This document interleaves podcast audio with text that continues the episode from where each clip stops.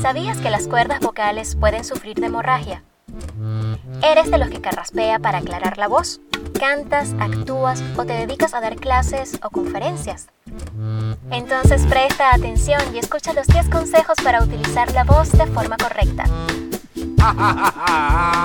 Yo soy Gabriela Mata, facilitadora psicocorporal, y esto es Excelente Tú. Técnicas corporales para el entrenamiento emocional, físico y mental.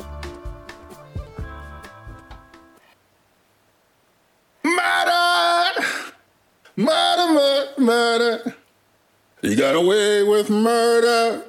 You got away with a lie. La voz es uno de los instrumentos de comunicación más fácil de emitir.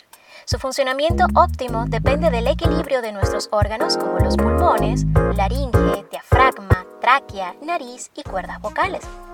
El abuso en el consumo de alcohol, cigarrillo, café, poco consumo de agua, el frío e incluso carraspear son algunos de los factores que influyen en su funcionamiento. A continuación te presento 10 consejos para utilizar tu excelente voz de forma correcta. Número 1. Mantén el cuello relajado al empezar un discurso, cantar, declamar, actuar, dar clases y hasta charlas y conferencias. Número 2. No utilices frases muy largas. Número 3. Mantén el cuerpo relajado con una buena postura corporal. 4.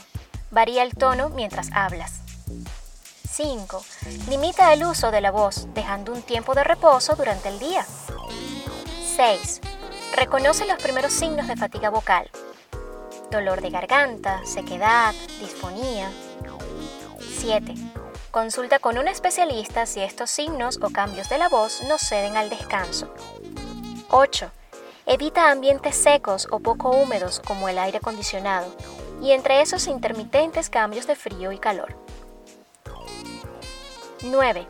Realiza ejercicios de calentamiento vocal antes de comenzar una clase o un discurso.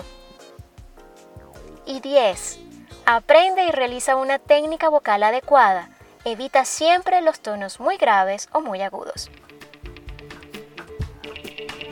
¿Te gustaron estos 10 consejos? ¿Te animas a practicarlos? Te invito a seguir revisando nuestro mapa interactivo y encontrar más información acerca de este interesante tema. Conéctate contigo y muévete hacia tu bienestar. Sé un excelente tú. Les habló Gabriela Mata, facilitadora psicocorporal 哈哈哈